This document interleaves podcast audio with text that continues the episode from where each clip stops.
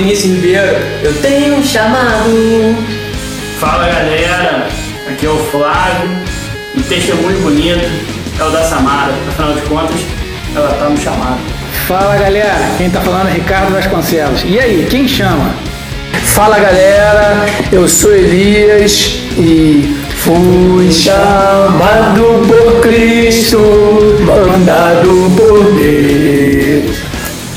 Fala galera, meu nome é Pablo, chamado pra quê?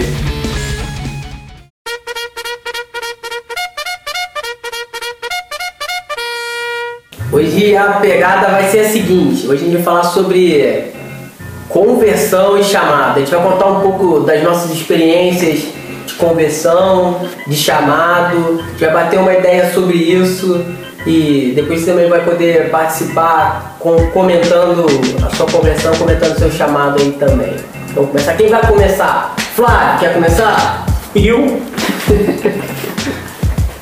Pô, cara, a minha história é tão simples. Tipo, eu nasci num berço cristão. Mas sabe uma coisa que, tipo assim, quando eu era criança e eu tinha essa consciência? Recentemente, num encontro que eu tive de missões, eu vi uma moça falando sobre o problema da criança é, esperta. O que, que isso quer dizer?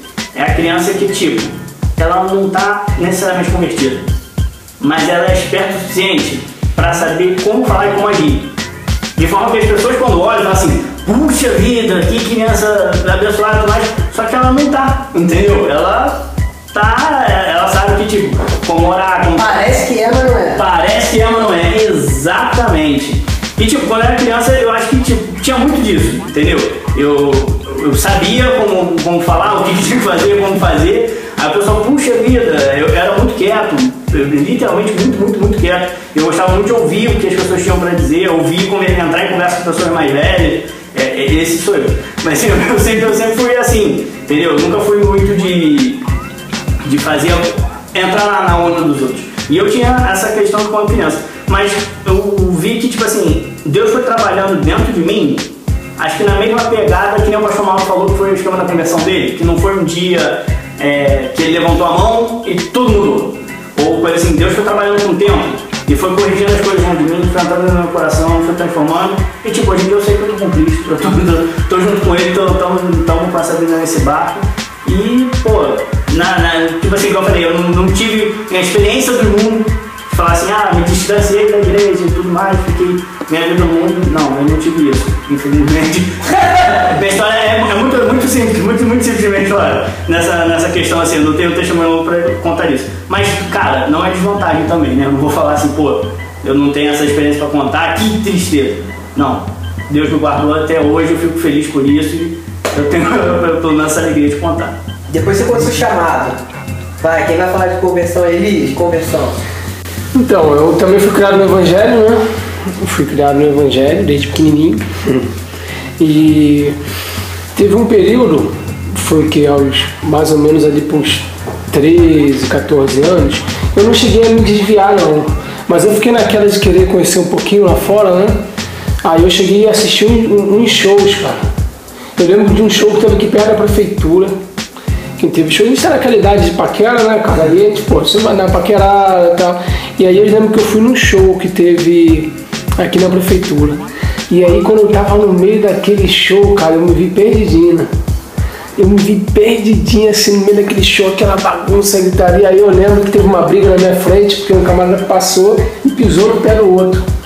E aí teve uma brigalhada, né? levei uma trombada e saí né? Acabei saindo. Um dia eu não peguei ninguém. Fui paquerado, não peguei ninguém. E tive uma experiência muito ruim.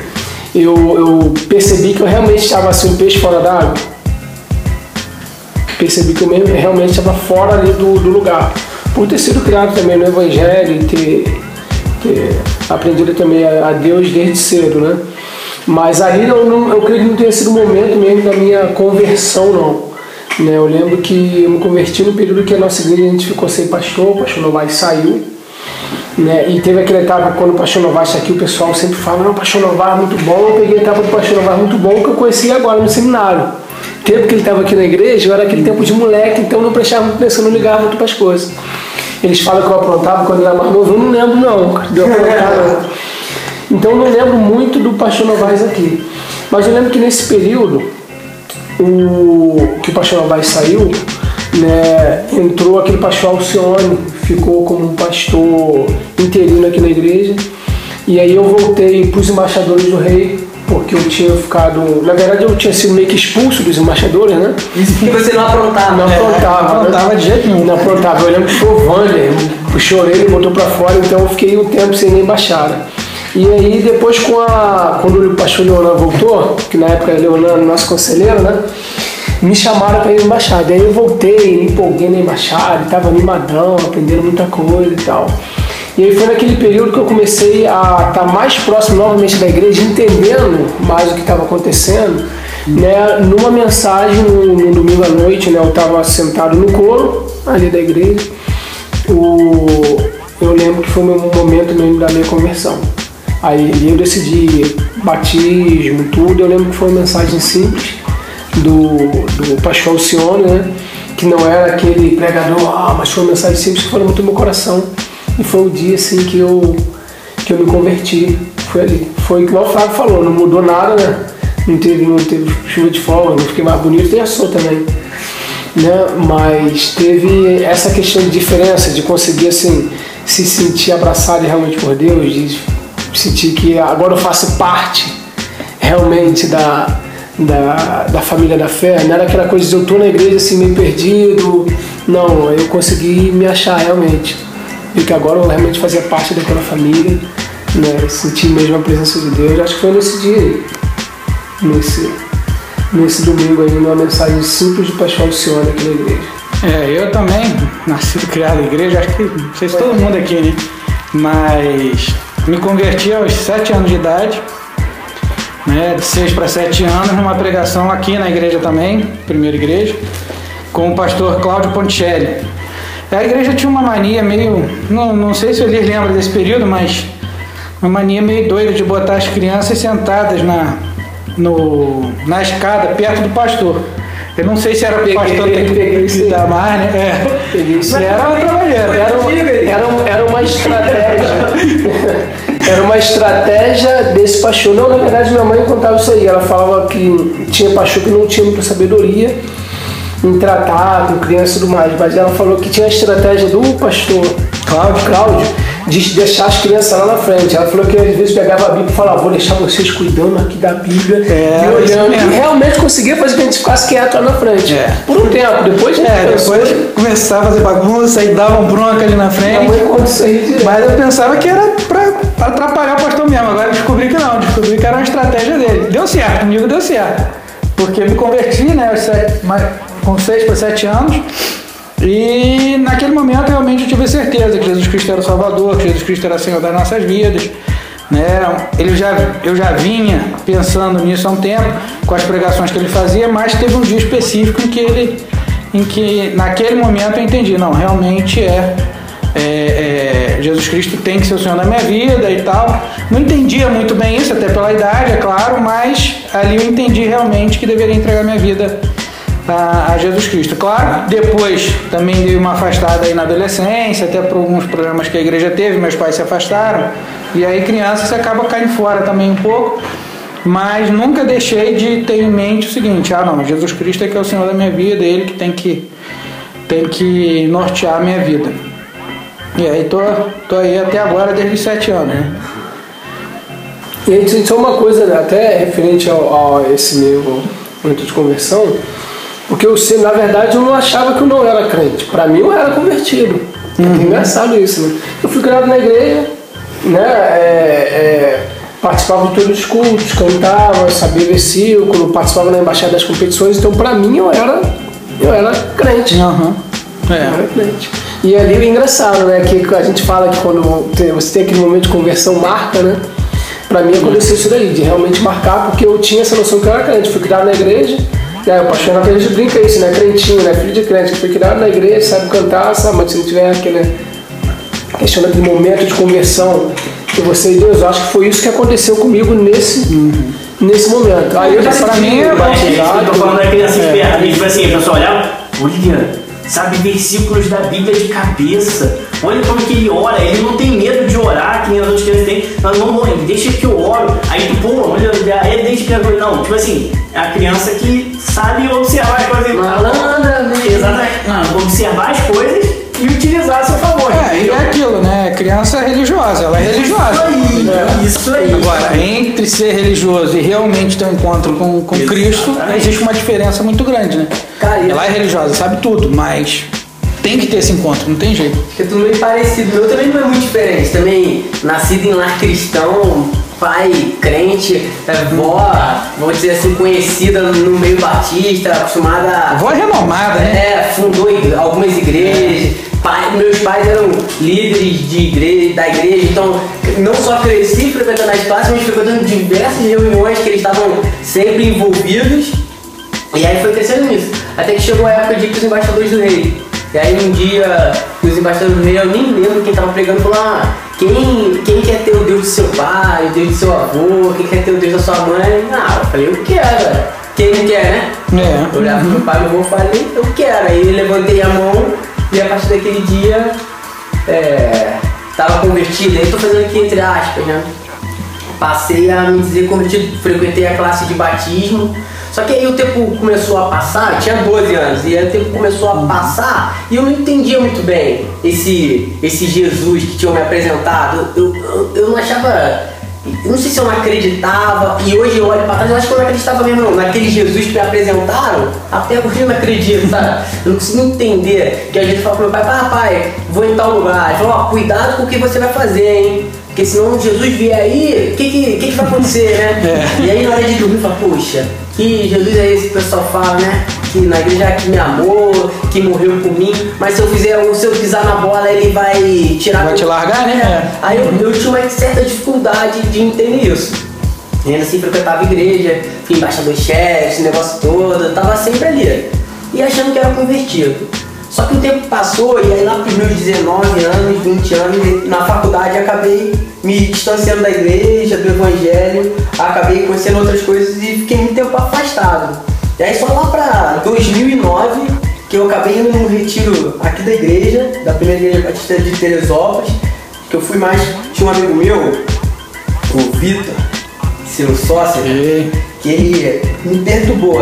Eu já, assim, na verdade, eu já tava me sentindo incomodado da vida que eu tava levando. Eu já tinha falado com um amigo meu, falei, cara, acho que é melhor te mudar de vida. Falei com um amigo meu, Eduardo, falei, cara, acho que é melhor te mudar de vida e tal.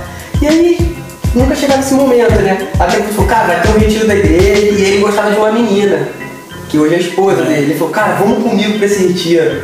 Vamos comigo. Ele tinha a nossa paciência e a gente foi com ele pro retiro. Cara, e naquele retiro foi. Deus usou aqueles preletores. Eu nem sei se o tema do retiro era graça, mas naquele retiro, pastor Renato os preletores falaram muito sobre graça. Eu falei, rapaz, esse Deus aí eu acredito. Nesse aí eu acredito, nesse aí eu dou minha vida. Esse aí eu entrego minha vida nas mãos dele. E aí naquele ano ali eu entendi que, eu- que lá atrás talvez eu já tivesse sido tocado por ele, tivesse sido. Acho não, com certeza ele já tinha me tocado, mas a forma que me apresentaram ele fez com que eu não conhecesse muito bem e acabasse me afastando. Mas aí quando chegou nesse retiro, eu falei, rapaz, eu saí daquele retiro e aí eu comecei a estudar sobre graça, comprei um monte de livro de graça. Caramba, como é que ninguém nunca falou disso pra mim? E aí fiquei maluco, sabe? E aí, cara, naquele, eu me lembro de, naquele retiro e nos dias depois do retiro de me sentir uma brasa fora do braseiro, sabe? Uma brasa que tá, aquela que tá pertinho de apagar. Eu falei, meu irmão, não quero apagar não. E aí, da partir daquele dia, 2009, carnaval de 2009, eu senti que Deus de fato se tornou o Senhor da minha vida. Esse Deus verdadeiro que é o Deus da graça, não é o Deus que vai arrancar tua cabeça se tu pisar na bola, não. Muito pelo contrário. Pablito, tu acha que é diferente. hein? A minha é diferente. Eu já ouvi um pouco da do Pablo, eu acho que é diferente. Eu nunca nasci num lar cristão, não. Né?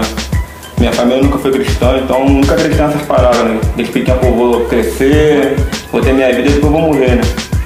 Então era dessa forma que eu pensava, né? Até conhecer o evangelho, né? Através da minha sobrinha e tal, que me chamou uma vez pra num teatro e tal, pô, vamos lá, vou levar ela pro escolher, né? Ela nunca dava uma aquele crédito, né?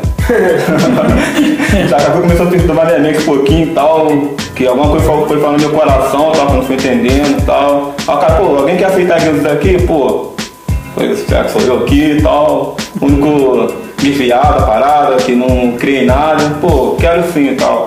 Então fiquei um tempo no evangelho, né, até me converti na, na Assembleia de Deus e tal.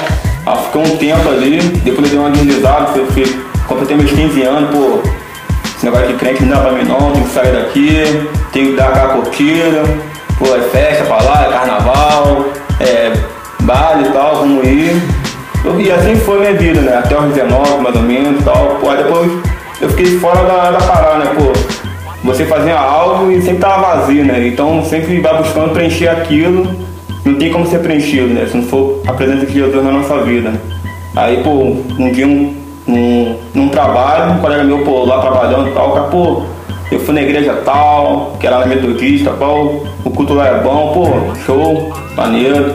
Aí tava fui falando, cara, Deus foi usando um cara que nem era da igreja e tal, pra falar e tal. Eu já tava meio quebrado, meio baleado, pô, vou lá pra ver, né? Aí sentei, fui no domingo lá, pô, fiquei prestando atenção no, no culto do pastor, aí depois o pastor começou a pregar lá, pô, eu tô falando minha vida toda, eu falei, pô, isso não é pra mim não, velho. Quem contou o que eu tô passando pra esse pastor, velho? Não me conhece, além que não sou e tá contando minha vida ali. Aí, pô, eu fui falando, pô, alguém quer aceitar Jesus, pô. Aí, o cara, Deus foi da minha vida ali que eu tava passando, vivendo aquele momento, e, pô, quero assim.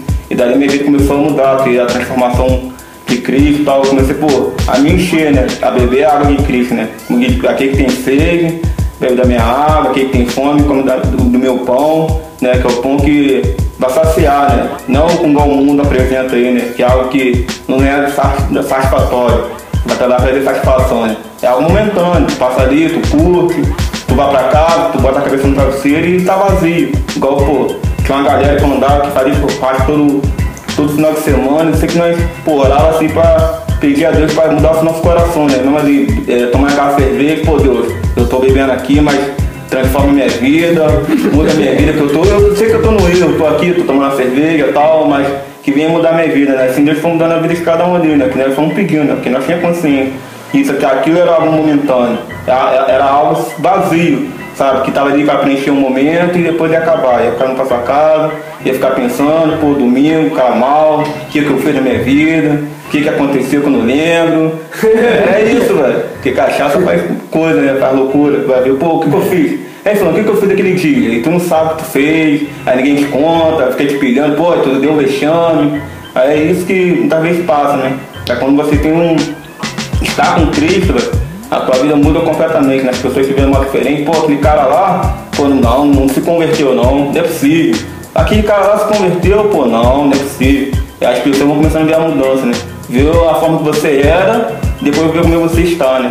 E só Jesus para fazer isso na nossa vida, né? nos transformar. Engraçado que o Paulo tá falando aí, eu lembrei de Paulo, né? Atos 26, 14, que aí ele fala, Paulo, pô, acho que essa palavra de a gente saber o nosso texto, saber contar o nosso testemunho é tão importante que o Paulo em Atos aparece três vezes ali no testemunho dele. E aí na última vez, Atos 26, 14, ele fala que tinha um quintron, né, no grego, é aguilhão, agulhão, aguilhão, né? Aguilhão, é. E era na cabeça dele, tipo, Jesus tentando fisgar ele, é a forma que ele, que ele se expressa. E acho que às vezes o Pablo falou meio isso aí, né? Parece que a gente tem um negócio na nossa mente tentando penetrar ou no nosso coração, e acho que esse que tempo, uma né? hora é, vai, né? É. Até escritor a porta barra. É. Acho que é muito isso, né? Até mesmo quando tu chega com uma pessoa, eu tô falando, eu tenho muitos amigos que infelizmente estão numa situação que tu tava anos atrás. Ele, eu falo assim, pô, cara, eu começo a falar de Jesus pra pessoa, a resposta sempre é a mesma. É, cara, eu sei, cara. Eu sei que, que Jesus é, é o que falta na minha vida, mas eu falo assim, cara, tu não sabe, tu não sabe. Porque se tu realmente soubesse, cara, tu já tava aqui, cara, tu não, tu não tava resistindo tanto. E eu vou contando que, tipo assim, é, às vezes a questão de curtir, eu tenho, infelizmente, eu falei, infelizmente eu tenho amigos que optaram por só curtir. E hoje estão numa situação bem complicada, porque não conseguem confiar em nenhuma mulher.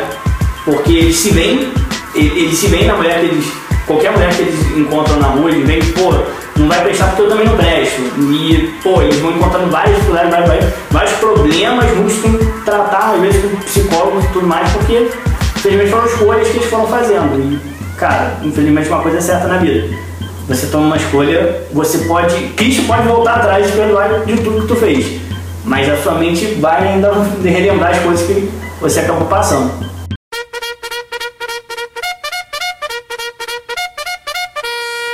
Então, entrando aí na parte teológica. Conversão é um ato ou é um processo? eu olhando pra minha vida e, e ouvindo tudo que foi falado aqui, e até por, por textos, muitos textos bíblicos, processo. Acho que é um processo que muitas vezes é demorado. Tem muita gente que eu escuto falar, até que parece que, que mudou de um dia pro outro mesmo. Tem um amigo meu, cara.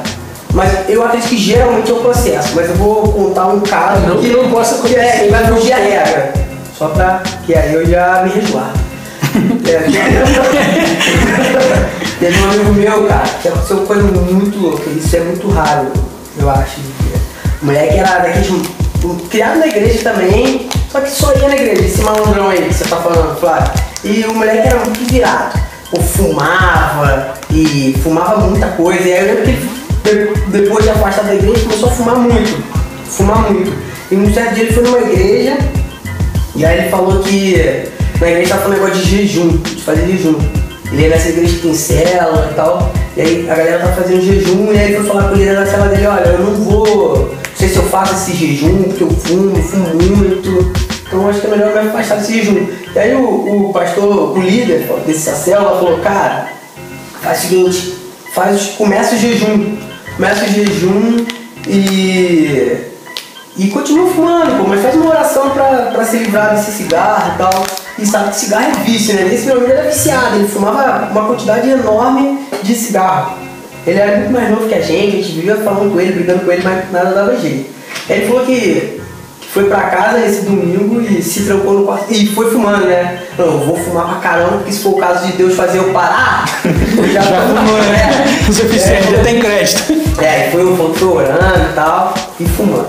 E nada. Aí falou que foi dormir, fez a oração de novo, Deus me livra do cigarro, me livra desse vício, e foi dormir. Aí falou que acordou de madrugada, fumou um cigarro, foi dormir de novo. Aí falou, cara, ele falou que foi até a pé pro trabalho pra poder fumar enquanto ia a pé. Ao invés de ir de carro, ele foi fumando. Ele foi fumando pro trabalho, chegou no trabalho, deu no meio do intervalo, ao invés de tomar um café, foi fumar. E aí falou que se trancou no banheiro e quando ele foi fumar, ele falou, Deus, se é, se é pra viver logo pra ti, é, é pra parar de fumar de uma vez. Aí falou que jogou o cigarro fora e, cara, de boa, esse camarada nunca mais fumou. Isso aconteceu tem mais de 10 anos. E esse camarada nunca mais fumou. E eu olho pra vida dele e vejo que de fato houve uma conversão, uma, uma mudança de mente, uma mudança de atitude, uma mudança de vida a partir daquele dia. Mas eu acho que essa não é a regra não. Eu olho, e aí talvez baseado pela minha própria experiência, eu acredito que muito é um processo. Eu falo, é, tem uma música de, um, de uma banda chamada Megafone. Isso, Megafone é uma, uma banda gospel. E eles falam uma coisa muito legal, ele fala assim, é, no texto da música ele fala assim, a casa tua é Deus, pode entrar, muda as coisas de lugar. Eu acho que tipo assim, a conversão, ela é, abre aspas, um ato que gera uma. um. que era ato, ou que mesmo falou? O processo. um processo, é um ato que gera um processo. Que tipo assim, você abre a porta para Cristo entrar. E quando o Cristo entra na tua casa, ele começa a falar assim, pô, cara, é, acho que é literalmente isso. Tá vendo isso daqui? Isso aqui a gente tem que tirar, cara. Tá vendo isso aqui? A gente tem que limpar. Tá vendo isso aqui? A gente tem que consertar. E nisso vai ocorrendo um processo dentro da vida da pessoa. Eu falei, eu acho que é um ato. E no início parece que Deus entra pra fazer essa obra.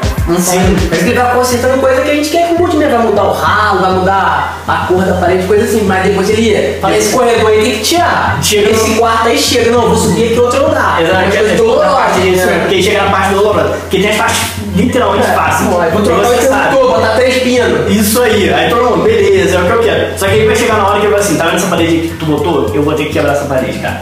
Aí que começa a doer dentro da gente, que aí ele, você tem que deixar, ele vai quebrar a parede pra poder construir alguma coisa legal. Mas eu falei, acho que é o ato, porque você- é o ato de abrir a porta. A porta aberta, você abriu a porta. Depois é o processo de ir dele, ó. E de permitir, né? É. Não, não, vai essa parede. O que, que vai fazer aí? Eu não tô entendendo o que vai fazer aí. Exatamente. Fica tranquilo aí que eu sei o que eu tô fazendo.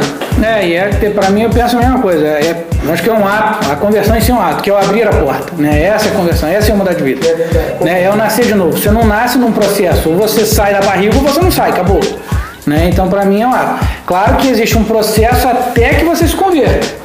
E aí, é exatamente, os nove meses. Que é aquela história, as pessoas vão falando de Jesus, algumas pessoas ouvem e logo aceitam. Outras ouvem, aquilo bate, bate, bate, bate, até que uma hora aceita.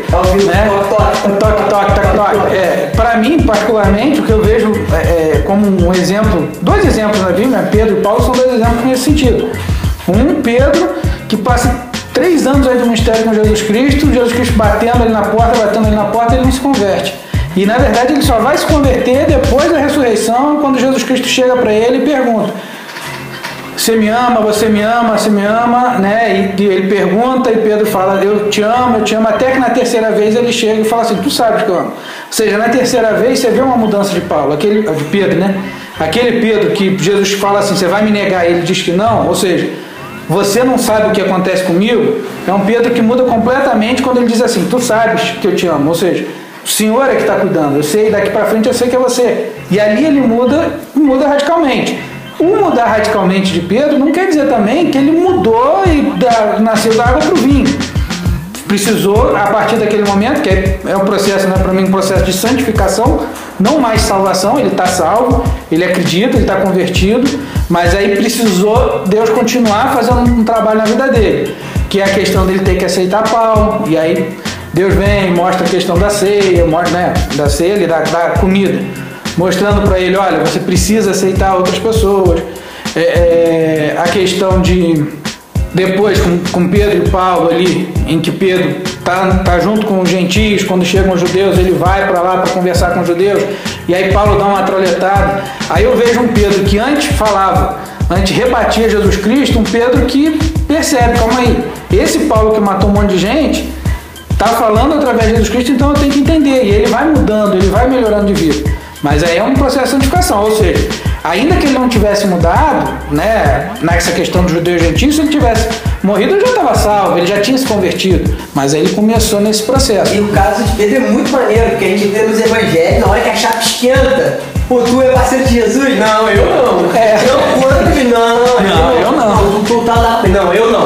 E aí quando chega em Atos, que a, a chapa esquenta fala, ó, se tu, tu vai pregar, porque se tu pregar, a gente vai te matar. Ele, cara, eu não posso de, deixar de falar daquilo que eu tenho ouvido e visto. Então me mata. A diferença. A diferença. A diferença. Uhum. Acho que até mesmo uma coisa que pouco eu falar é de, por exemplo, Paulo. Todo mundo, ah, conversão de Paulo e tudo mais, quando ele. Mas ele ficou três anos foi três anos, né? Três ou dois anos. Até ele, ele sair, não foi instantâneo. Ele pegou, foi lá Barnabé, pá, tirou coisa, e ele teve um processo ali. É, estudo ali, exatamente. Teve um processo ali junto com o é. pessoal e tudo mais, pra depois sair. Não foi um negócio. Mas, por exemplo, até pegando essa questão de Paulo, a gente fala muito, ah, ele se converteu na estrada da marca. Sim, se converteu. Mas, cara, ele precisou antes ouvir todo um Exato. discurso de Estevão. Que ele falava, né? É, e não só de Estevão, como com certeza esse de outro. aí que ele fala. é que ele fala, tá ali. Até que Estevão, rapaz, e o cara. John Stott que fala isso, né? Ele fica imaginando Pedro falando, rapaz, eu matei aquele Estevão. De, é. Paulo, não era Paulo, eu permiti que aquele Estevão fosse morto. E o cara falou na hora que caiu lá, perdoa, perdoa esses camaradas, não sabe o que é. faz. E o rosto dele tava resplandecendo. E aí, puxa, o Paulo devia ficar lembrando daquilo é. o tempo inteiro, sabe? É, e Estevão, no momento ali, ele fala: Vejo o filho, filho de Deus sentado à direita. Né? E aí, aí Paulo chega e encontra Jesus Cristo e fala: Por que você está me perseguindo? Como se Paulo naquela hora ele visse assim: é, é aquele filho que ele está dizendo que é esse Jesus que está mostrando aqui. E aí ele teve aquele encontro com a conversão. Né? Então teve um processo até que Paulo entendesse o evangelho, mas o encontro mesmo, o ato foi no momento da estrada de Damasco em que ele de fato entregou a vida dele. Agora, e aí ele muda e começa todo um processo para ele se preparar para o ministério e tudo mais. Agora você vai falando disso, tanto das nossas histórias como dessas que a gente está falando agora, a gente vê um ponto principal nessa questão da conversão, né? Não. Tem um antes e tem um depois. É. Falar, tem, antes, tem que ter, não tem, tem que ter, não tem jeito, senão não há essa conversão. É. Não é essa de você convergir e voltar pro outro lado, né? Tá na direção contrária. É, eu tenho um tipo por favor, é uma legal. Explica, explica. Não, é, é. O que eu ia falar é o seguinte. Acho que tem os dois pontos também. Tem o nosso da conversão, mas acho que muito importante também é de quem está à volta. Como assim quem está à volta? Quem está à volta que já é convertido de entender que, tipo assim, poxa, Jesus transformou, porque realmente a gente ficou com o pé às vezes atrás de algumas coisas. Por exemplo, é, Paulo. Cara, a gente tem que pensar que, pô, Paulo falou com uma pessoa que literalmente ele pode ter falado assim, poxa, eu queria falar do amor de Jesus pra você, e uma pessoa olhando pra ele e assim, é, você matou meu filho, é, você matou meu pai. Entendeu? Ele encontrou umas situações desse naipe, porque ele matou muita gente, entendeu? E a- a- às vezes a dificuldade que nós cristãos temos de ver pessoas que foram convertidas e, pô, não, Jesus agora modificou a minha vida, eu estou transformado e a gente sempre, vezes, dependendo do que a pessoa era, ah, a pessoa rouba e ela quer virar contador da igreja. A pessoa, pô, Não, né? não, não, aí não dá. O cara era político, ah, contador da igreja, não sei o quê. né? Aí o pessoal fica o pé atrás de uma coisa. Não, tipo assim, a gente tem que orar e deixar Deus agir. Pô, mas é muito real, né? Porque a gente fala de transformação, de conversão, mas na hora que chega pra. Aí trabalhar. E eu falo por mim mesmo, porque vezes eu tenho um pé atrás de algumas pessoas. É, mas com Paulo isso aconteceu também. Não, isso aconteceu. E né? essa questão que você estava falando desse tempo que ele parou lá também era por causa disso aí, filho. Se ele já tivesse aí pregando, o pessoal ia. crédito. É, não, ia. Já É, falar, pelejando, ia ser pelejado, né? é. Entendeu? Ou seja, teve esse tempo e nesse tempo as pessoas começaram a ver os frutos na vida dele. É. Então, que as pessoas falam, pô, aquele lá que antes perseguia, agora ele tá pegando o mesmo evangelho que a gente. E aí ele Tá começou a ganhar confiança. é. Foi uma coisa, né? Não foi uma coisa da noite pro dia. Começou a ganhar confiança por ser todo esse tempo até que ele. Até que ele realmente E tivesse mesmo preparado assim- e as pessoas aceitando. mesmo assim, depois desse tempo todo foi difícil. Quando ele foi lá, né, é, é, foi Ele nem podia vir em Barnabé Jerusalém. aqui com ele para poder acompanhar, para ele poder chegar até lá. Sabe que eu já vi um- alguns teólogos falando do espinho na carne, do pau. Ninguém sabe muito bem o que é, tem várias teorias. E existe uma teoria de que, e aí eu nem sei se é real, eu acho até que faz muito sentido, mas eu nem acredito que seja não, mas é só pra gente contextualizar isso aqui. Tem muita gente que defende que esse espinho na carne seria justamente o fato de Paulo não poder pisar em Jerusalém. Ele fala, como é que eu não posso ir em Jerusalém? Em Jerusalém. Eu queria Jeru- Paulo morto, pô. O cara já olha que nego via Paulo correndo um pra cada lado. Ele não podia ir em Jerusalém, um berço assim do cristianismo, né? Primitivo. Aham.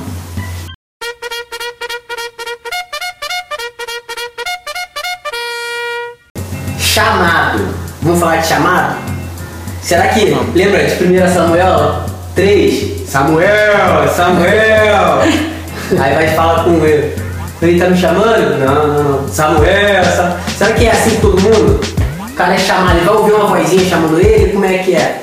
Tem um monte de pastor aqui. Como é que foi chamado de vocês? O que que vocês pensam de chamado? Cara, não, é bem diferente essa questão, né? A gente pensa, né? Fica esperando a vozinha e tal. E aí eu acho que aquela parte que você falou da questão do processo, né? Eu acho que acontece muito. Pelo menos comigo foi assim, né? Comigo foi assim. E eu percebi que meu chamado começou nos embaixadores do rei. Por isso que foi a organização do embaixador do rei me marcou muito. Né? Porque a partir da, da, da embaixada e a questão quando a gente fala de você dar oportunidade às vezes para o junior, para a criança, para o adolescente, para ele estar falando, né? Sabe que eu lembro, vai de, eu lembro de você pregando nos Sim, embaixadores pregando nos embaixadores. Porque tinha uma competição que. Tinha várias competições na embaixada, né? É, quem sabia mais versículo, quem contava o versículo mais rápido. E uma das competições era de pregação. E aí eu lembro que Leonardo pediu para eu pregar. Mas antes dele pedir para eu pregar lá, ele já tinha dado a oportunidade para eu pregar na embaixada. E assim, eu, cara, como que eu vou pregar? Como que é isso? E eu lembro que quando eu fui pregar, nunca mais esqueci, eu preguei Salmo primeiro. Eu lembro da minha mãe me ajudando. Porque tem um versículo de Isaías que, que é, é, tem a mesma, tem uma ligação com o Salmo primeiro. Não lembro mais qual é o versículo. Eu lembro que eu preguei sobre o Salmo primeiro. E aí foi maneiro, cara. Foi uma experiência boa, o pessoal gostou, depois o pessoal comentou. E dali pra frente eu comecei a. a tinha competição, eu participava. E aí, de vez em quando eu pregava no culto lá na minha mãe, e aí eu comecei a perceber. E uma das vezes que eu estava no, no Instituto de Sossego, no Instituto de Sossego tem a manhã, que é a manhã da decisão. Na verdade, antes não era amanhã da decisão, era noite. Agora, hoje é amanhã da decisão. Onde, assim, é, tudo é preparado para aquele dia. Eles preparam tudo, vão falando, é, todas as mensagens que tem antes vão falando da manhã da decisão. E vão preparando né, os meninos para que ele tome alguma certa decisão. E eu lembro que na, na, naquela noite eu tinha percebido que eu tinha um chamado, eu não soube decifrar se era pastorado, se era missões, mas eu lembro que uma coisa ficou na minha cabeça. Eu não fui chamado para ficar só sentado no banco sem fazer nada. Isso ficou na minha cabeça, né? Por muito tempo. Tanto que foi uma das coisas que assim que eu conheci a Giane, que é minha esposa, a gente começou a namorar, ela não era evangélica, ela ia na igreja com uma, com uma menina tal, com uma amiga dela, mas ela não era evangélica, né? Era católica, né? Tipo, foi tirada da igreja tal, lá, católica. E aí eu lembro que uma das coisas que eu conversei com ela, quando a gente começou a namorar, eu falei isso aí, olha, eu sou evangélico e eu tenho o chamado para o pastorado. Eu comentei isso com ela. Falei, não sei na verdade se é Com quantos anos, Elias? isso? isso que eu falei pra ela, é. que eu falei com ela foi assim que a gente começou a namorar, eu tava com é, 21. Eu tava com 21 Quando anos. foi o chamado? que Você teve noção disso seu? Que eu tive noção no Tito Sossego foi aos 15. No Tito Sossego eu tive noção aos 15. Né? Ou seja, olha todo o processo, né? Nisso daí eu quase fui pro seminário é, um pouco antes de eu conhecer ela, eu tinha 18 anos. Né? Fiquei para ir pro seminário, só que na época a igreja não teve condição de me mandar pro seminário e foi no mesmo período que eu passei na prova para fuzileiro. A igreja só dava para mandar um pro seminário, tinha eu e tinha a Suzana. Suzana Pimentel. Suzana Pimentel. Aí ficou entre os dois, aí quando saiu a resposta da prova, que eu passei na prova, eu falei, pô, então eu vou, vou Abrir mão. vez para ela abrir mão. E aí ela foi pro, pro seminário, eu fui para a área militar, segui carreira, e esqueci um pouquinho dessa questão do, do chamado. Mas isso não saía de dentro do meu coração, não saía. Tanto que eu, quando eu conheci Giane, eu tava assim, é, tinha culto, eu pregava, na igreja de vez em quando eu pregava, né, mas eu não estava mais com aquela, tanto com aquela questão de é, ministério pastoral, uma coisa assim. Aí com a, assim que eu conheci a Giane, que eu falei né, isso para ela, ou seja, não, perdi isso dentro do coração, essa questão desse chamado. Isso me incomodou. né, todo o período que eu estive com a Giane, eu sempre comentava com ela, ela percebia. Só que eu nunca ia para o seminário, nunca ficava segurando, né? Até o dia que a, a- eu conversando com a Giane, né? É, Eu falei, pô, não sei, fico pensando, será que realmente é da vontade de Deus? Ela me deu uma chamada, né? Não vai ser da vontade de Deus que você faça a obra dele? Como assim e tal? E para mim foi muito bom porque foi um incentivo dela. Foi um incentivo dela. Aí eu fui, a fui pro, conversei com o pastor Renato, e aí o pastor, pô, muito tempo que eu já percebia e e aí foi legal isso também, eu ouvi isso do pastor Renato, que ele tinha percebido, algumas pessoas da igreja falavam, né? E aí eu fui, fui pro, pro Ministério Pastoral. Mas nesse período também teve uma coisa que confirmou, que eu achei muito legal. É, fui criado em igreja batista. Tinha um amigo meu que falava, igreja fria, né? Tem que ir pra igreja de fogo, que brincava comigo, né? E aí no, no quartel onde eu servia tinha um culto. Tinha um culto todo dia na hora do almoço. E aí tinha um pastor lá, que a gente brincava, né? Que era o pastor, que ele era pastor do Reteté, né? Falava em línguas e tudo mais, muita gente boa. E aí ele me chamou para pregar uma vez. Ele, Alves, você vai pregar, meu nome de guerra é Alves, né? Você vai pregar na quarta-feira. E aí eu preguei na quarta-feira. E aí quando eu terminei de pregar, ele é, parou assim, parou e falou assim, só, quando você estava pregando, Deus me deu uma visão que você estava numa igreja muito grande pregando. Isso não é longe de acontecer não. Que você estava numa igreja muito grande pregando e as pessoas te olhavam com muita atenção. E teve muita gente se convertendo naquele dia que você pregou. Aí eu fiquei naquela assim, ah, né? Pô, não acreditei muito não, cara. O café eu fiquei meio assim, né, cara, com aquilo. E eu nunca tinha falado pra ele questão de ministério pastoral nem nada. Logo que passou isso daí, é, duas semanas depois teve alguma coisa no quartel, uma festa lá, a Giane foi e falou assim, olha, eu já falei que ele tem um chamado para o Ministério Pastoral. Eu nunca tinha falado isso com ele. Ele tá fingindo, mas ele tem um chamado. Mas o que mais me chamou a atenção disso tudo foi que ele falou isso quando foi no, no domingo seguinte, a gente foi apresentar uma peça de teatro na Igreja Universal aqui. Igreja grande, né? Na Igreja Universal. E aí eu não tinha sido chamado para pregar nem nada. Só que aí o pastor falou assim: quando terminar, você escolhe alguém para dar uma palavra. Aí a Amanda, né, que era de teatro, falou, Elias, você e tal, porque o pessoal me tava acostumado falar, né? Aí eu falei, tá bom. E aí eu preguei naquele dia, né? Depois do, do- do teatro, eu preguei. E aí é, chamou muita atenção a questão de, de, de dinheiro, né? Chamou muita atenção nesse, nesse dia, essa questão. E aí eu lembro que eu preguei, assim que acabou. E quando eu preguei, eu ainda preguei naquele texto, né? Quando fala daquele servo que tá, não, vou encher meus celeiros, vou, aí ó, é, Jesus fala, é, louco, esta noite pedirão a tua alma o que você tem preparado para ela. Eu ainda preguei nesse texto ainda, né? acho que foi meio na aniversário pregar esse texto. Falei, você tá buscando o que aqui? Aí eu lembro que eu comecei a trabalhar nisso, eu lembro que foi um dia muito legal. E realmente, aquilo que aquele camarada falou, aconteceu. Porque eu acho que foi por causa do texto que eu preguei também, que todo mundo ficou me olhando assim. E aí quando eu terminei, eu não cheguei a fazer apelo. Eu terminei a mensagem, passei pro pastor, o pastor pegou e fez o apelo em cima da mensagem. E teve várias pessoas que foi na frente. Foi a única vez que teve apelo assim que eu vi gente na frente. Né? Nessa trajetória toda aí. Mas aquilo me chamou muita atenção. Eu acho que aquilo confirmou muito a questão do meu chamado. Eu acho que ele confirmou. E eu ali, sem crer, né, sem acreditar naquilo ali, acho que foi uma experiência que me marcou. O que ele falou realmente aconteceu. Eu não, não, não acredito que tenha sido coincidência, não. Eu percebi porque foi muito parecido né, com o que ele tinha falado. assim. Aí isso confirmou o meu chamado. Acho que foi assim, falei pra caramba. Não, falou bem, tava gostando de ouvir. Flávio, acho que você tem um chamado mais específico, para um lugar específico, pra uma coisa específica. É. Vamos lá. Acho que 15 anos é a data marcante, né? quando eu tinha 15 anos. Quando eu tinha 15 anos. O que acontece? Quando eu tinha 15 anos, foi a primeira vez, eu me lembro até hoje, eu tava. É, foi sido meu aniversário. De 15 anos.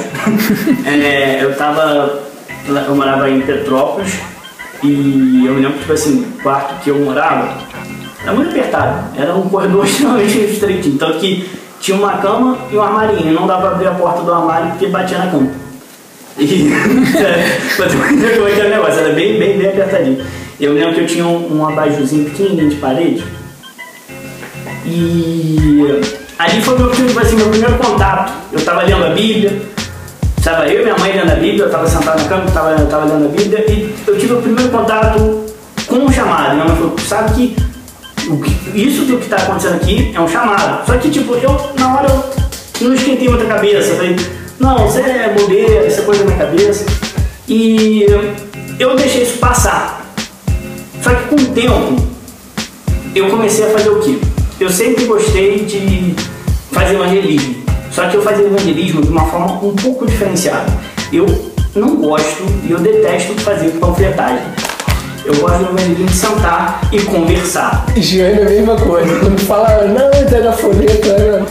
Eu detesto panfletagem. Entendeu? Porque Mas também pode funcionar. pode funcionar, pode funciona, funcionar, pode funcionar. Detesta ele fazer isso. né? Não é que é uma coisa que não. É, não estou dê certo. desmerecendo ninguém, pelo, pelo amor de Deus. Mas é que eu tô falando, eu gosto daquele de ter contato, você conversar com a pessoa, porque todo mundo tem uma história. E principalmente é, é as pessoas, muitas, quase todas as pessoas é, precisam ser ouvidas. Porque a pessoa apontando que ela tá errada, vai por mim. Até do mundo tem, tem isso, entendeu? Então elas precisam ser ouvidas. Eu lembro que eu ia sozinho. Eu tinha 15 anos, eu ia sozinho. No bairro lá em Trafalgar, Morei e Lagoinha, que era um perto do outro assim, era, era um, ficavam, é, era um bairro, tá gente? Não, não, não confunda com a igreja, mas era um bairro. É, é, é, aí o, eu, eu ia nesses bairros, ia nas comunidades que tinham, existiam dentro desses bairros sozinho, porque nem o pastor da igreja me acompanhava na, época. Eu fazia todo domingo, eu fazia todo domingo à tarde. Entendeu? Eu, eu fazia todo domingo à tarde e sempre falava assim, eu me lembro até hoje da abordagem que eu começava fazendo com uma pessoa. Eu falava assim, pô amigo, tudo bem? Tudo bem? Você tem um minuto pra Jesus? E começar a conversar com Eu, Pô, e dialogando, dialogando, dialogando, dialogando. E, cara, meu objetivo no final sempre eu falava assim, pô, cara, é, eu, não, eu não recomendava uma igreja, porque isso é outra coisa minha. Eu não recomendo uma igreja específica. Eu falo, pô, busca Deus, cara.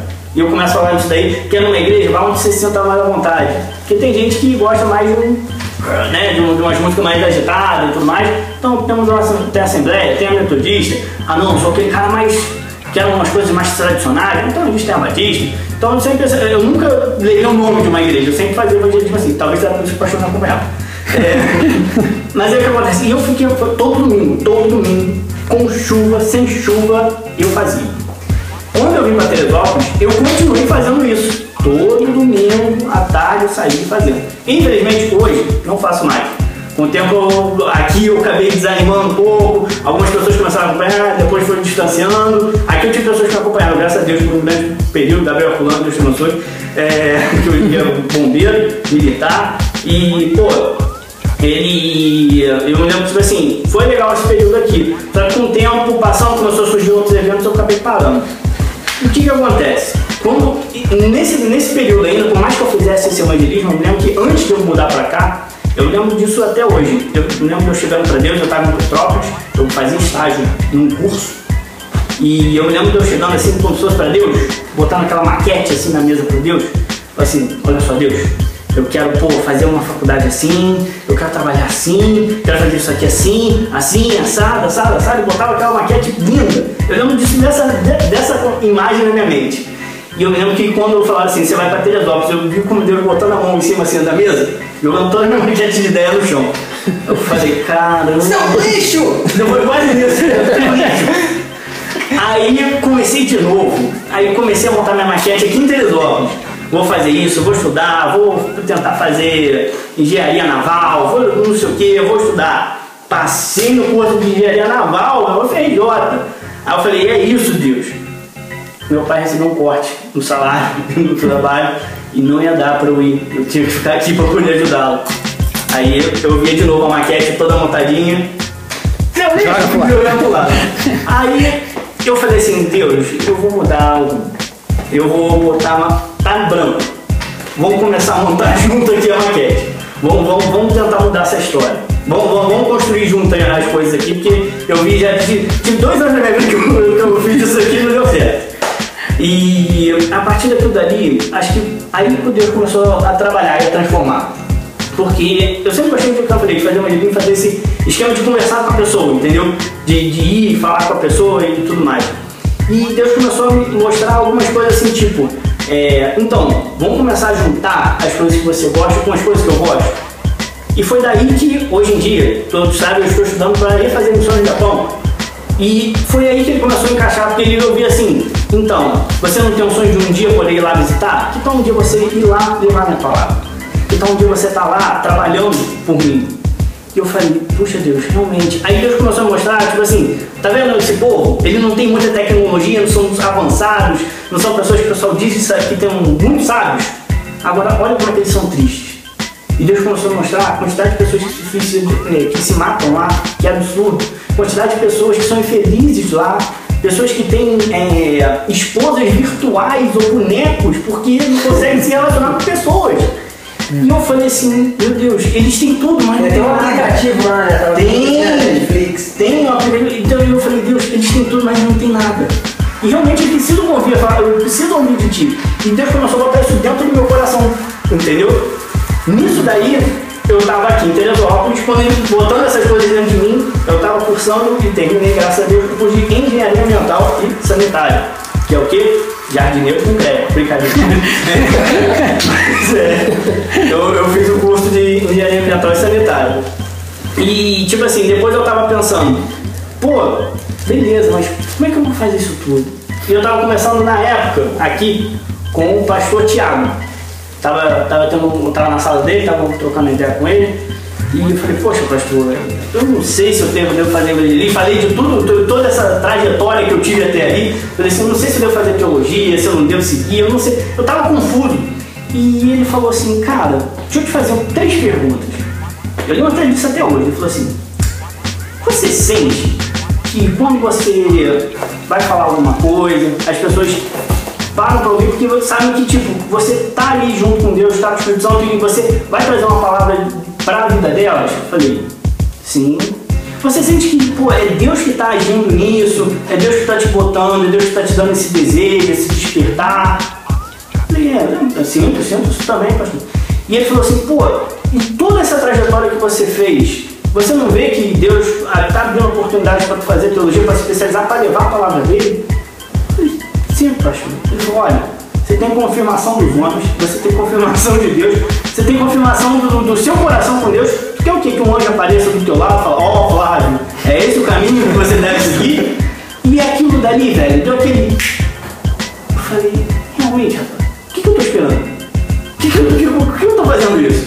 E a partir daquilo dali mudou a minha mente, entendeu? Foi, foi uma mudança de mente. E aí eu garanto o seguinte, aí eu comecei a fazer o seminário e me entregaram mais ainda pra fazer as coisas, porque, cara, eu não tinha dinheiro pra fazer japonês. Deus abriu por de graça pra poder fazer, entendeu? Eu não tinha dinheiro pra fazer isso aqui. Fala um negócio aí em japonês, pô. Uma coisa em japonês? É sempre sempre engraçado falar isso, porque eu ia falar, é, você fala alguma coisa em japonês, às vezes dá um problema. Mas, por exemplo, se eu quiser falar assim, Jesus te ama, eu posso falar Yesu Aishiteru, que é Jesus te ama, entendeu? É, Fala o nome de, de Cavaleiro de Zodíaco. De Pokémon. de Pokémon. Viu que a música de missões desse ano é igualzinho música de desenho japonês? Depois você ouve a música. Eu vou ouvir depois. Pô, é muito legal. Prestei atenção, não. É muito legal. Aí tem um momento que faz assim, ó. Pokémon! Coisa, tá ligado? Bom, vai falar. Desculpa, só pra te contar.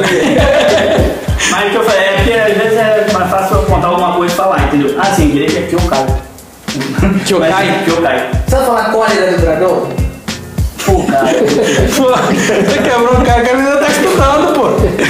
Mas é. Mas, voltando ao assunto, cara, aí que eu falei, Deus foi abrindo. Deus foi abrindo as portas de coisas que, tipo assim, eu comecei a andar nos planos junto com ele, e agora não era mais eu que estava botando as peças na mesa, eu estava botando junto com ele. E eu não precisava ficar desesperado buscando. Deus ia abrindo as portas, entendeu? E, pô, cara, tem sido muito bom. E depois que eu entrei no seminário, eu gosto muito de falar isso, muito de falar. Cara, meus problemas aumentaram mais 100 vezes. Minhas dificuldades aumentaram mais 300 vezes. Eu me lembro até que eu cheguei pro pastor Renato e falei assim, pastor Renato, depois que eu me formar vai facilitar, porque pelo amor de Deus, é complicado. Ele começou a rir e não me respondeu. É... Te respondeu.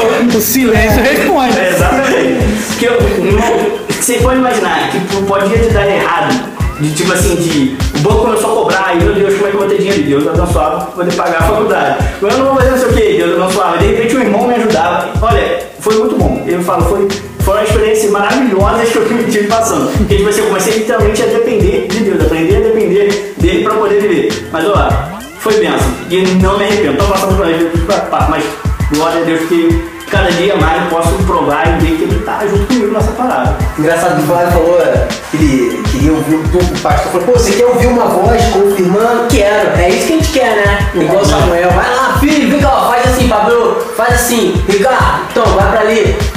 Que é mais fácil, né? Cara, e a gente tem acesso à vontade dele o tempo todo. É só a gente abrir a Bíblia e ler, tem um monte de vontade dele ali. E a gente vai tendo intimidade com ele, a gente vai o sabendo mais da vontade dele. Só que é muito difícil, dá trabalho, a gente não quer isso. A gente quer alguém que É, vai alguém que fale e audível. dizendo, faça isso, faça aquilo e não sei o quê. Ia ser bom, né? Tivesse um céu, desse a mensagem, mandasse um WhatsApp, ó, Marquinhos. Passa um aviãozinho lá na praia, né? Passando.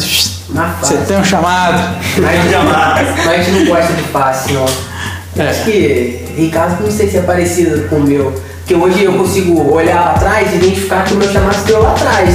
O embaixador do rei já. Mas.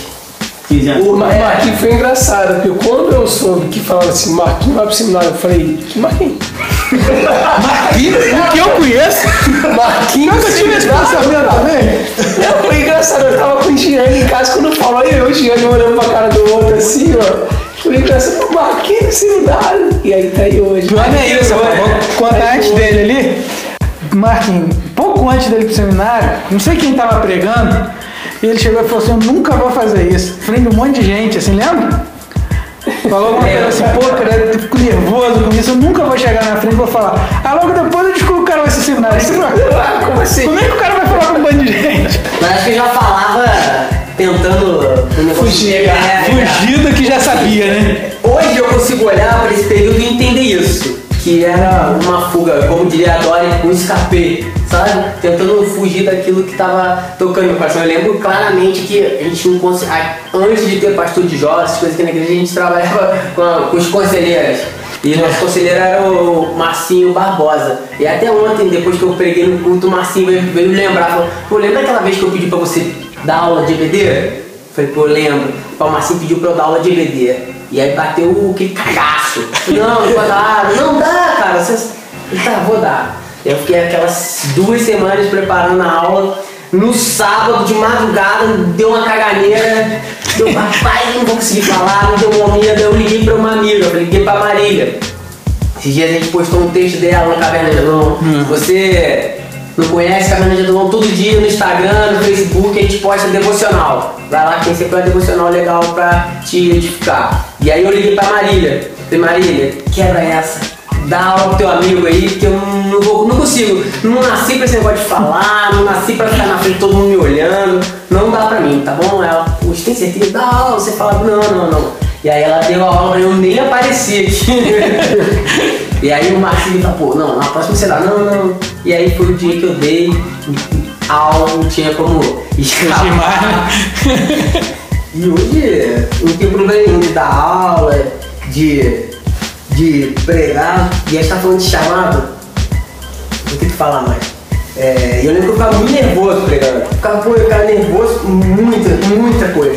Lembro que a primeira vez que eu, que eu preguei aqui na igreja, sem ser em congregação, sem ser em retiro, sem ser em aula de EBD, sem ser em culto menor, um domingo aqui, e aí você veio na, no YouTube, Primeira Igreja Batista de Teresópolis, é uma igreja razoavelmente grande, um templo que cabe bastante gente. A primeira vez que eu subi naquele templo pra pregar, parecia que eu tava no Maracanã e tava todo mundo me olhando. E aí quando eu olhei pra baixo, o meu joelho batia no outro, assim, ó. Mas eu olhava pra baixo eu fiquei impressionado, porque eu nunca imaginei que as pernas humanas poderiam fazer aquele movimento.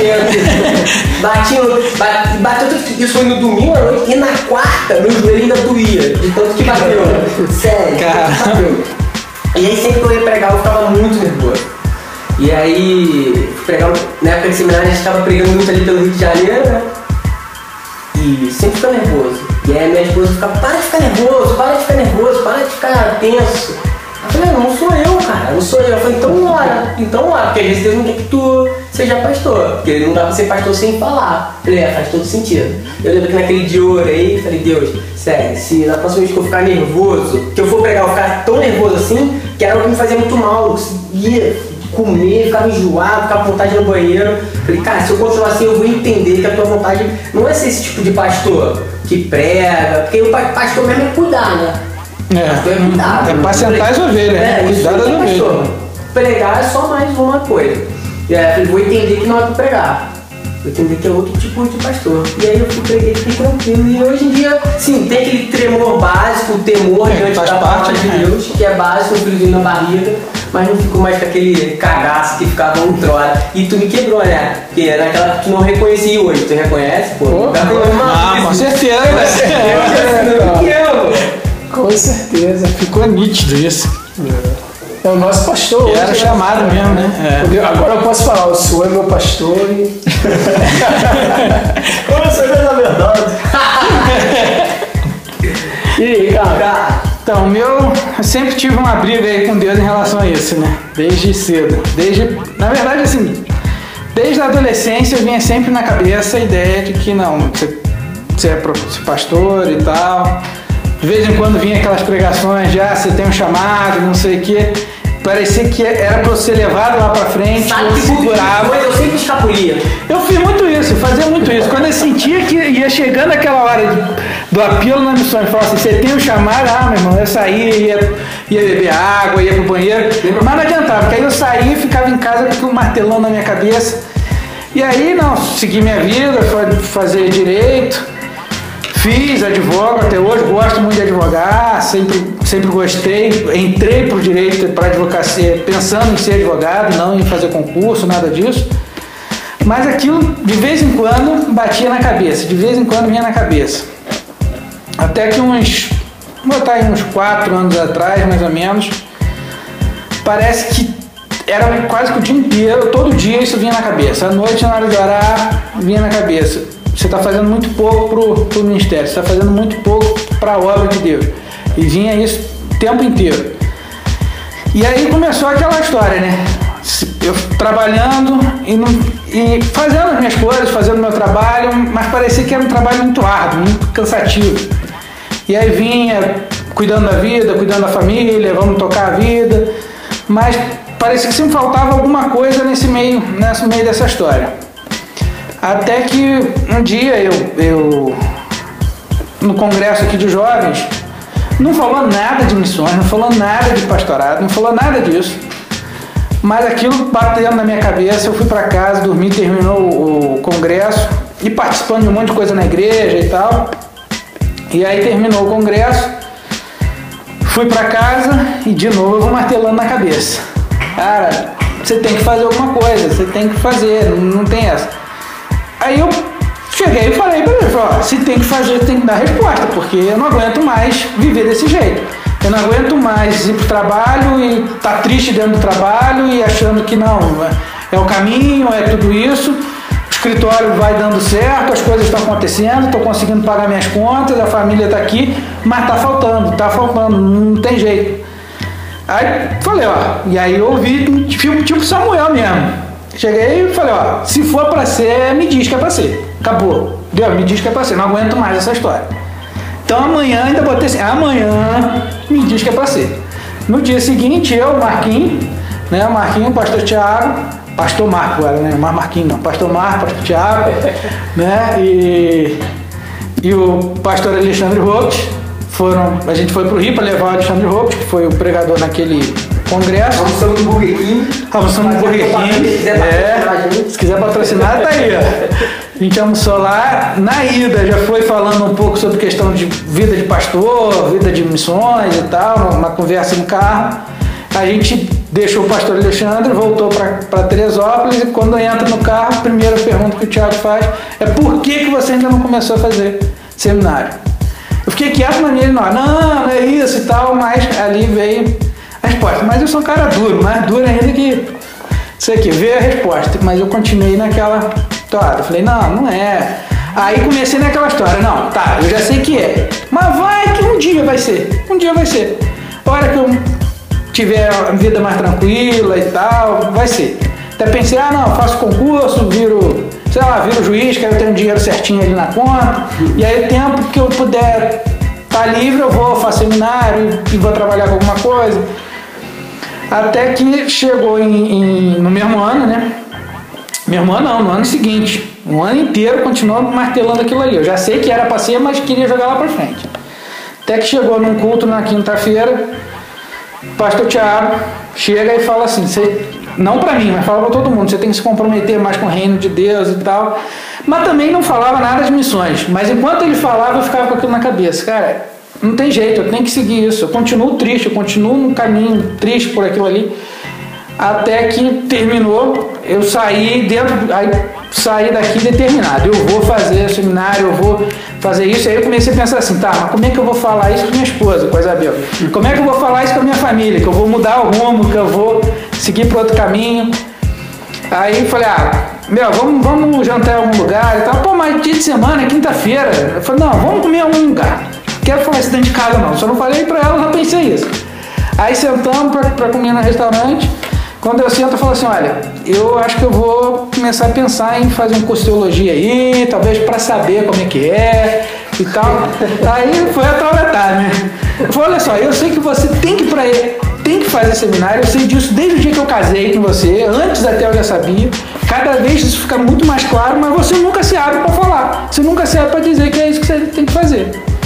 E aí eu falei, então tá, então vamos fazer. Aí eu já ainda cheguei pra ela, não, então eu vou fazer. No outro ano, lá para 2020, por aí eu entro no seminário, ou no curso de teologia.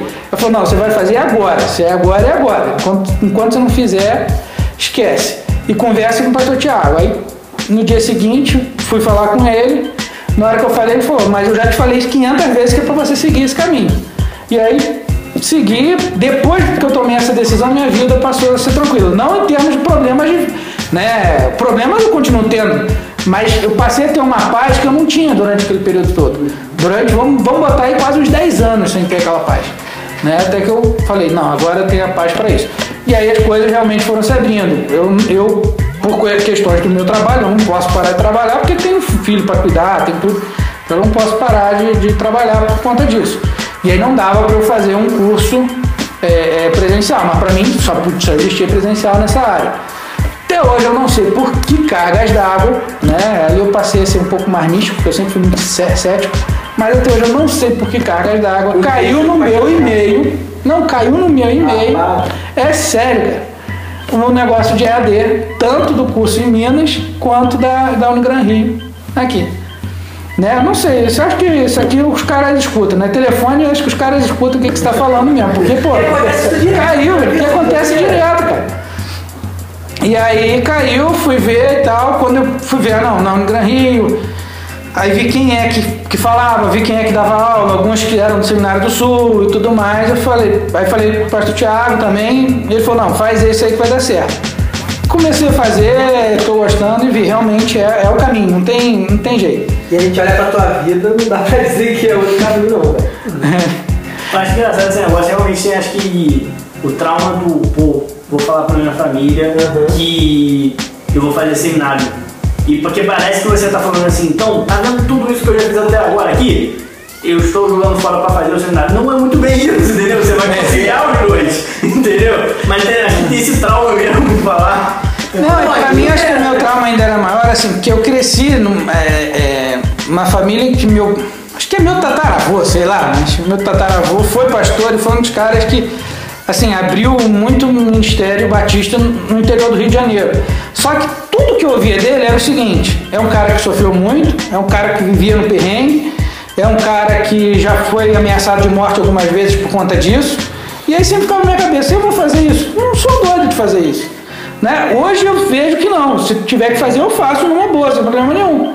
Mas eu ficava muito naquilo. Aí eu chegava ainda pra família e falava assim, pô, eu vou falar com meu pai, com minha mãe que eu vou fazer isso, sendo que eles sempre mostraram, meu tataravô, que ele sofria, né? Mas aí no momento também que eu falei, meu pai falou a mesma coisa, você tem todo o perfil para isso. Minha mãe falou, eu já sabia que você ia ser há muito tempo atrás, você que resolveu para outro caminho. Aí você fica assim, pô, então por que eu não falei antes? Cara, meu caso é muito parecido com, com o seu, que eu também tinha Uhum. pastor na família e lembro de passar férias com minha família. Meu tio que é pastor na cidade de Cuiabá. E lembro de nós, pô, o pessoal ligando, ele querendo atender e a família reclamando: para de atender, não, não vai atender telefone, não, porque isso foi problema da igreja. E ela olhava e falava: meu irmão, tem um negócio que eu nunca quero ser pastor. Lembro de histórias também que contavam, de que não ia pro meio do mato, na época do Mato Grosso era só mato. Ainda hoje tem jacaré lá, né? É. em 82, pô, eu vi a casa e falei, meu irmão, esse negócio eu nunca vou ser pastor. Pastor. E aí seguiu o caminho, teve jeito. Quando, quando você falou essa questão, eu lembrei de uma história que a Jane e o pastor Renato contaram. Né, a gente estava andando uma no carro né, e a Jane falou que eles tinham um casal de amigos que é, também tinham chamado, né, o, esse amigo deles tinha chamado para o ministério pastoral, junto com o pastor Renato. Né? Só que ele ficou nessa luta de não, de não, e se isso, acabou que ele não foi pro, pro seminário, ele seguiu a carreira profissional dele. E ela falou que ele teve muito sucesso, ganhou muito dinheiro, né? É, foi muito bem sucedido na carreira profissional dele. E pra pra ela, assim, pra eles, ele era muito feliz naquilo que ele fazia. E aí eles encontraram eles.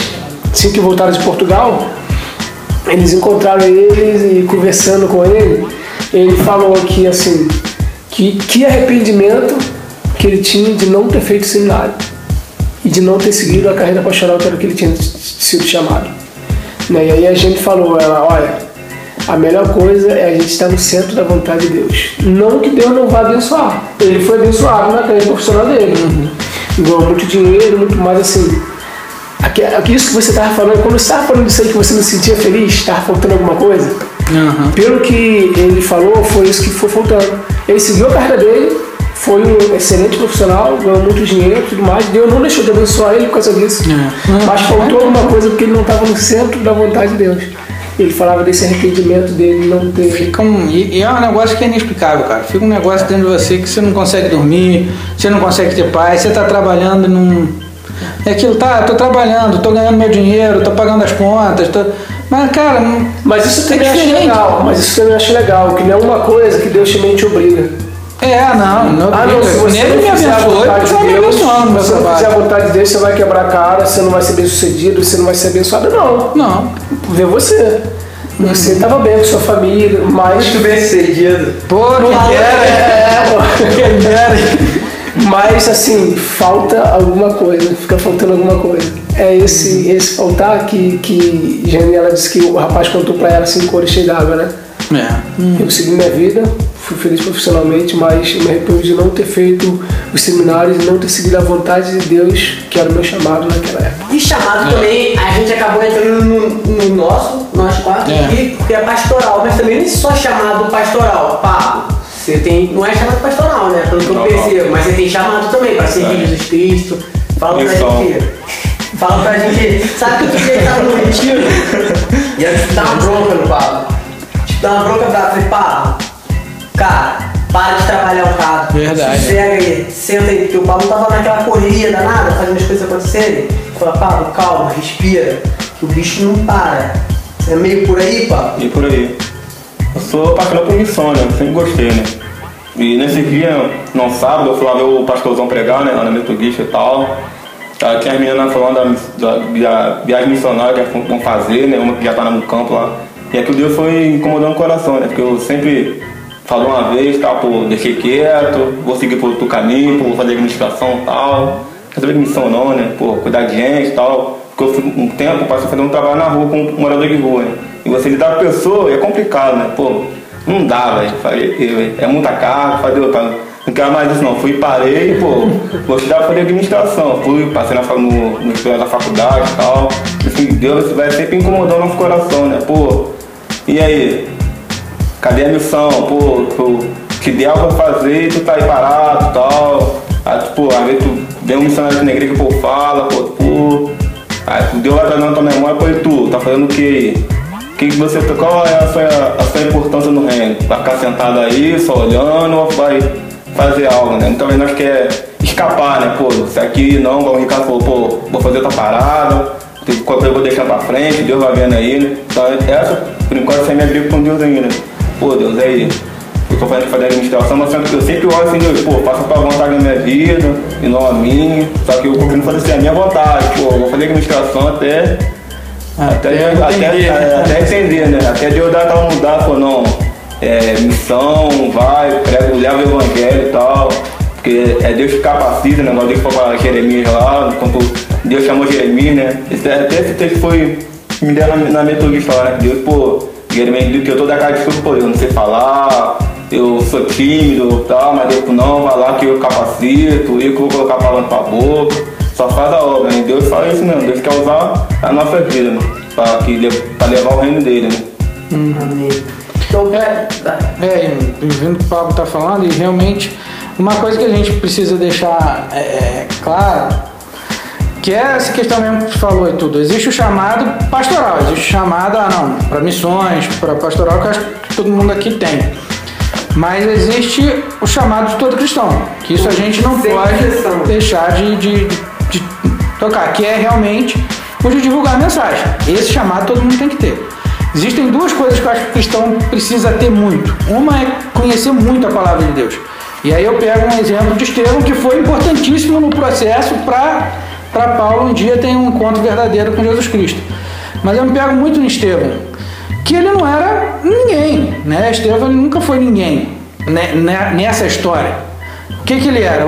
Um gentio que um dia acreditou em Jesus Cristo, entregou a vida dele a Jesus Cristo e entendeu qual era o chamado dele. Qual era o chamado dele? O mesmo de todo cristão, levar a mensagem Anunciar e anunciar o reino. E ele passou a anunciar o reino, conhecia demais a palavra de Deus, tanto conhecia que no, no discurso que ele faz, né, na pregação que ele faz ali, é, é, é, no momento em que ele é apedrejado, ele praticamente mostra a Bíblia inteira, é, entendeu? Toda a Sagrada Escritura está ali. E aí você fala assim, é, isso é um exemplo de cristão, todos nós somos chamados para isso.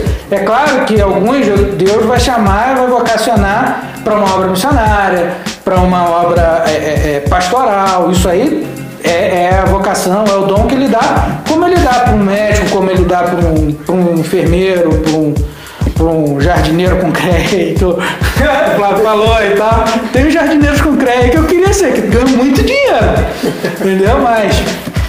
Mas.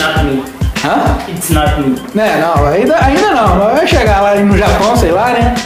Mas é, é, realmente assim, esse é o chamado de todo mundo, de todo cristão. Isso a gente não pode perder. Agora, existem os vocacionados que Deus vai de uma forma ou de outra ele vai chamar. E é aquilo, quando Deus fala, não tem como. É o que aconteceu comigo, aconteceu com esse rapaz, é, com esse rapaz amigo do pastor Renato e tal, né? Com Marquinhos, com Elias, com, com todo mundo aqui, Pablo, fala, fala que é aquilo tá tocando na, na, na, nossa vida até que chega uma hora que você fala assim, não tem jeito, é isso ou não tem outro caminho, né? Vamos fechar com a pergunta que a gente recebeu aqui? É. Vamos. Acho que acabei entrando mais ou menos aí, né? Mas Entrou vamos fechar aí. Isso que eu lembrei, foi o Maurício Carneiro, que ele é pastor de uma igreja aqui em Teresópolis, lá no, lá no Milton. E ele perguntou pra gente, pastor, dom, chamado ou formação? Uma mistura de tudo isso, né? Eu acho que tem um pouco de tudo. É. É dom. Eu acho que você tem que ter dom, né? Só acho Não que tem jeito. cuidar de gente, lidar com o É. ser humano é uma coisa louca. Tanto acho que você tem que ter dom que tem muitos que acham que são chamados e você vai ver no trabalho deles, no ministério que eles fazem. São ministérios que nunca vão pra frente. Eu não digo em ah, igreja grande, não é isso. Você pode ter igreja pequena ali e tal, mas são ministérios que você vê que as coisas não acontecem, que as coisas não vão pra frente. né? Então acho que tem que ter dom. E aí acho que é dom em quê? Em cuidar das pessoas, é dom em saber lidar com as situações que, que a igreja traz, os problemas que a igreja traz e saber lidar com todos esses problemas. Né? O chamado de Deus é saber que é realmente aquilo ali e formação que você tem que ter, não tem jeito, não adianta, tem que estudar estudar muito. Né? Pastor, eu escutei uma vez o, o Hernandes Dias Lopes falando num, num encontro de pastores, ele falando assim: pastor tem que gostar muito de ler, muito de estudar, tem que estudar o dia inteiro. Fazer um sermão sem estudar 40 horas, sem preparar aquilo ali bem feito, não é para ser pastor. Se você não gosta de fazer isso, vai fazer outra coisa da vida. Se você que tá ouvindo aí pensa em ser pastor, acha que tem chave. Irmão, se não tem paciência pra ficar sentado numa mesa, pegando vários livros, com várias bíblias abertas, vendo várias traduções, lendo vários comentários, escutando o que várias pessoas falam, nem tenta. porque É verdade. Não é pra você não, cara. E aí eu lembro do, quando eu era mais novo, né? As pessoas era mais essa, tinha, tinha um pouco mais essa questão ainda, as pessoas falaram mais nisso, né? Que as pessoas falavam que era questão de chamado e quando você é chamado, não tem essa, você pode ser, ter estudo, não ter estudo que Deus vai te usar, o Espírito Santo vai falar. Antes tinha mais isso, né? É. Hoje não, fala, não, não, não se fala tanto nessa questão. Hoje a questão do, do ensino é muito mais incentivado. Não, antes não, antes falava, não, mas o pastor de verdade é aquele que mesmo se ensina, ele fala. E alguns eu lembro contar algumas histórias, né? Eu lembro que uma das histórias que eu escutava era de um pastor que ele não sabia ler e que ele pedia alguém para pregar. E aí alguém pregava, alguém para pregar, alguém para ler o texto.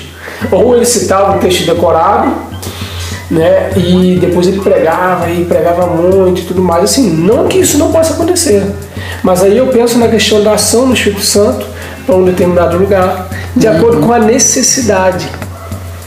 Tem locais que a necessidade é grande e não tem, então Deus vai usar quem tem. E às vezes pessoas simples que Deus capacita, que Deus usa, pessoas que levam a sério a questão da, da mesmo ela tendo chamado, não tendo tanto estudo, mas o pouco que ela tem dela se dedicar ali na oração e em ouvir mensagem, em ler o, o que ela consegue, mas tem essa questão de se dedicar. Pra, e aí a, Deus vai trabalhar de acordo com a necessidade daquele local. Tem lugar que você chega não tem seminário, não tem coisa, mas tem lá o pastor, né? E você vê às vezes que é pastor simples, pô, eu, eu tive na Amazônia e lá tinha um seminário. Tinha um seminário lá, exemplo, a missionária que me recebeu, que era uma pessoa simples, ela era uma das professoras do seminário que tinha mais tempo, quase que a reitora do seminário. Era uma pessoa simples. E aí o pessoal fazia seminário, era gente simples, que não conhecia muito. Então quando eu chegava, que eu pregava, o pessoal falava, caramba, que legal, que bacana. Mas mesmo assim, olha como que Deus estava usando ali as pessoas. Mas a- o pouco que eles tinham, eles se dedicavam e levavam aquilo a sério. Então, com certeza pode ter. Mas eu acho que isso não é. não pode ser desculpa para preguiçoso que não quer estudar, que não quer que eu fale, não. Tem, né? isso Tem. É. Tem, tem. É, é diferente. Deus, se a gente tem a oportunidade, é Deus que está botando para estudar, para ler, para fazer curso, para o que der, para estar se É, pegando tem outra língua, acabo né? falando muito aí, mas só pegando o que já que você falou da Amazônia, na conversa até com o Alexandre Robles, né, ele mostrando uma experiência que ele teve, que ele fazia muito isso. E ele falando que ele ia pregar todo ano, ele ia fazer um trabalho mesmo de discipular os pastores na Amazônia e gente que viajava dias para chegar lá. Então você vê realmente pessoas simples que não tinham oportunidade de sentar, estudar e, e conhecer mais, mas que toda oportunidade que tem vai atrás, vai fazer, que é o prazer em fazer isso, mesmo que você não tenha é, é, todos os mecanismos que, por exemplo, a gente tem. E aí é o que você bateu. Tem muita gente que tem, mas é preguiçoso e não quer fazer. Mas esses caras não, eles querem e às vezes e muitas vezes Deus usa essas pessoas, né, as pessoas assim, porque elas são as que são mais fáceis de comunicar com aquelas pessoas. Às vezes você pegar um cara culto, né, um cara muito culto que vai chegar lá e vai falar bonito e todo mundo vai falar, ah, que lindo, bonito e tal, mas que não acrescentou em nada porque eles não entenderam a mensagem. Né? Mas Deus vai usar. E, é, e aí é aquela questão, de, a vontade em si, esse pessoal com certeza tem, de querer estudar mais, de querer ir atrás, de querer buscar mais. Né? E isso Deus quer muito. Né? Eu acho também que acaba tendo uma interpretação mais pura e simples da, da Bíblia. No seguinte quesito. É, por exemplo, eu vi uma recentemente um irmão de uma amiga minha que faz seminário comigo. E ele tinha dado uma palavra sobre lendo os três magos. E ele falou assim, puxa, os três magos, eles encontraram com Jesus, deram um presente depois voltaram para outro caminho. Ele falou, puxa, vocês têm que entender que Jesus é isso na vida de vocês. Quando vocês encontram ele, é, você não pode voltar pelo mesmo caminho, você tem que tomar um caminho diferente.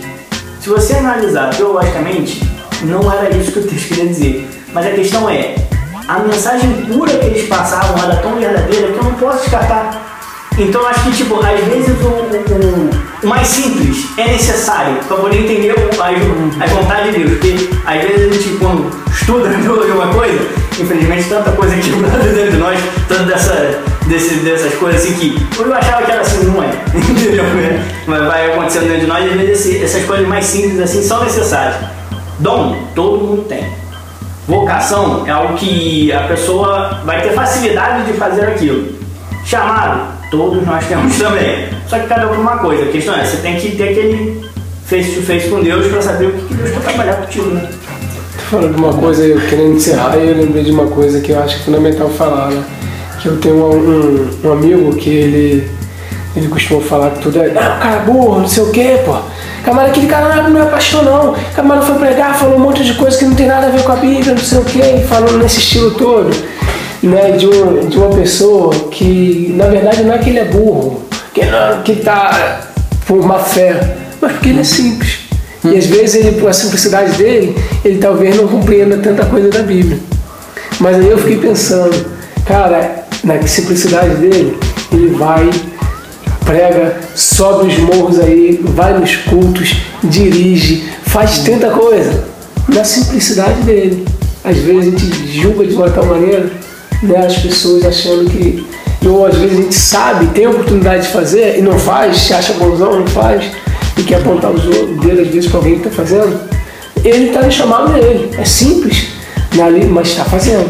Está cumprindo aquele chamado que Deus chamou ele para fazer. A gente falou bastante hoje, dá para ficar aqui mais as duas horas falando. Mas tem um amigo meu que nesse momento ia falar o seguinte: considerações finais. Considerações finais. Alguém quer falar alguma coisa aí pra gente fechar? Acho que o Ricardo falou uma coisa naquela hora que chamou a atenção. Todos nós temos um chamado. Eu tenho um chamado, né? Na música. Né? Não tem como fugir, né? Não tem como fugir. E eu acho que talvez você tenha se identificado com alguma dessas histórias aqui. Talvez você possa ser um desses fujão aí que está fugindo da vontade de Deus. Às vezes por um chamado mesmo, às vezes no ministério pastoral, como o Pablo falou, para missões, pra... ou simplesmente para estar tá fazendo algo mais na igreja. Às vezes a gente é, assume a nossa responsabilidade como um bom funcionário ou se dedica tanto à nossa profissão e começa a se esquecer do reino. Uhum. Esquecendo que a gente pode ter o nosso chamado sendo cumprido lá no nosso trabalho, aonde a gente estiver. A gente meio que perde foco, a gente perde foco. Em vez de nosso foco ser Cristo, nosso foco são todas as outras coisas. A gente vem na igreja, a gente gosta de estar aqui, gosta de participar, mas não sai disso. E aí a gente perde a oportunidade de ser usado por Deus. A gente é, vê tanta coisa acontecendo aí no mundo, de agora tanta tragédia, então essa semana o Ricardo falou, questão da a gente falou sobre a tragédia, e o Ricardo falou, caramba, e a gente às vezes fica preocupado com tanta coisa supérflua é. Uhum. preocupado com tantas coisas assim, podendo se preocupar mais e levar mais a sério as coisas de Deus e conseguir fazer melhor e conseguir trazer mais pessoas para o reino de Deus. A gente tem essa oportunidade. A questão é que a gente não faz. A questão é que a gente não faz. A gente está muito preocupado com o nosso bem-estar social, com a nossa carreira, com a nossa. E Deus tem um chamado para todo mundo. Esse chamado é ir para todo mundo, pregar o evangelho a toda criatura. Isso aí ninguém pode fugir. E aí, pode não saber falar, mas é testemunho, é frutos, é como o, o Flávio falou naquela hora, tem gente aí que precisa ser ouvida, né, Flávio? Flávio falou de você ouvir a pessoa, não chegar para julgar, mas para ouvir. E aí entra a questão de cuidado, que a gente fala tanto, entra a questão de dar sentido à vida dos outros. Isso aí todo cristão tem. Isso tá na veia, né? É. Tá na veia, né? É. A partir do momento que nós recebemos Cristo, nós temos que ter esse sangue de Cristo, esse sangue bom aí para fazer. É, é aquilo que você falou aí um pouco mesmo, que está em Mateus 28, de 18 a 20, né? Vou ler aqui. Foi-me dada toda a autoridade nos céus e na terra. Portanto, vão e façam discípulos de todas as nações, batizando-os em nome do Pai, do Filho e do Espírito Santo, ensinando-os a obedecer a tudo que eu ordenei a vocês. E eu estarei sempre com vocês até o fim dos tempos. Não é a igreja como instituição que faz, é cada um de nós como igreja que temos que fazer. Isso No todos lugar onde a nós gente temos que fazer. estiver. Exatamente. No lugar onde Onde. Deus colocar a gente Trabalho, para estar ali. faculdade, escola, no prédio, no bairro. Sempre vai ter alguém do nosso lado precisando, clamando. Vai lembrar de um hino que a gente cantou na igreja alguns meses atrás. Mas é um hino muito antigo. Nem hino não, é um cântico muito antigo. Falava assim, o que, que estou fazendo se sou cristão? Mas estou fazendo se sou cristão. Cristo deu todo perdão. Então, era esse hino. E é, quando eu ouvi a primeira vez, eu falei, caramba, que pesado, cara. Porque a letra dele é forte, né, cara? Ele é um questionamento direto à pessoa. E realmente é verdade, cara. O que, que às vezes a gente está fazendo se a gente é cristão? É, pastor Marcos Vinícius falou né, nesse último domingo agora no culto jovem, e ele acabou confirmando uma coisa que foi dita de manhã por um jovem que deu um testemunho domingo à noite, por Simon. Que foi o seguinte, a frase resume o que vamos falar. A nossa vida só ganha sentido quando a vida de outras pessoas ganha sentido porque elas veem Jesus em nós. Você que tá ouvindo a gente aí, até agora, fa- faz igual fez o Maurício que mandou uma pergunta, fez essa pergunta aí sobre pastor. A gente ontem recebeu o inbox da Ana Beatriz Dales sugerindo um tema pra gente. Ela falou, por favor, grave um podcast sobre Apocalipse. A gente vai gravar. Sobre Apocalipse, não vai? Vai, certeza. Você também que tem pergunta, manda pra gente nas nossas redes sociais, no Twitter, no Instagram, no Facebook, no nosso e-mail no Gmail, diadulão caverna arroba gmail.com faz pergunta, faz sua crítica, dá suas sugestões, a gente vai ouvir com o maior carinho e a gente quer gravar um podcast que você goste de ouvir também. Obrigado por ouvir a gente, compartilha e lembra das nossas devocionais nas redes sociais. Caverna de Adulão, um lugar de reflexão.